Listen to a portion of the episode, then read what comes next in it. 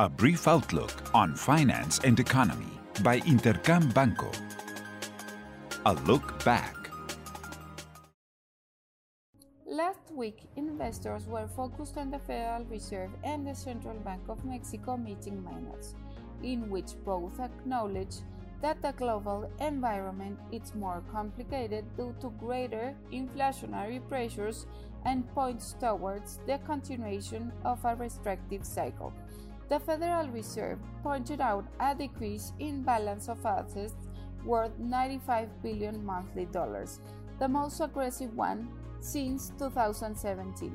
The European Central Bank meeting minutes revealed that various members wish to carry out more decisive measures in light of inflation, which continued to increase. In the United States, the ISM was made known and logged an increase in activity for the first time in four months, confirmed the strength in the United States economy as well as persistent inflationary pressures. In Mexico, there was relevant economic data that came to light.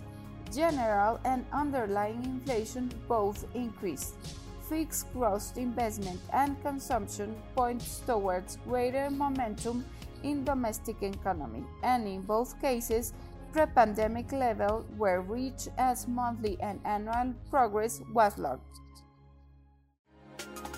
What's ahead? This week, markets will pay special attention to inflationary data in the United States, where the Consumer Price Index will reach an 8.4% annual rate in March.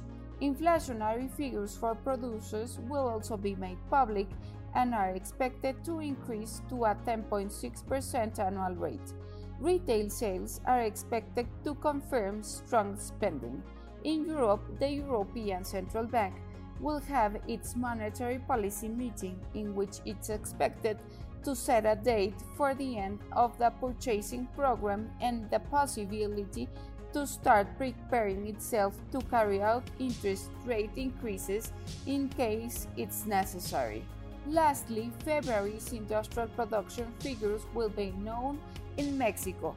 They are expected to confirm a strong start for the year. China will make its trade balance figures known. I hope you have a great week. I am Alejandra Marcos. This was a brief outlook on finance and economy by Intercam Banco. Follow us on social media and listen to our podcast at intercam.com.mx.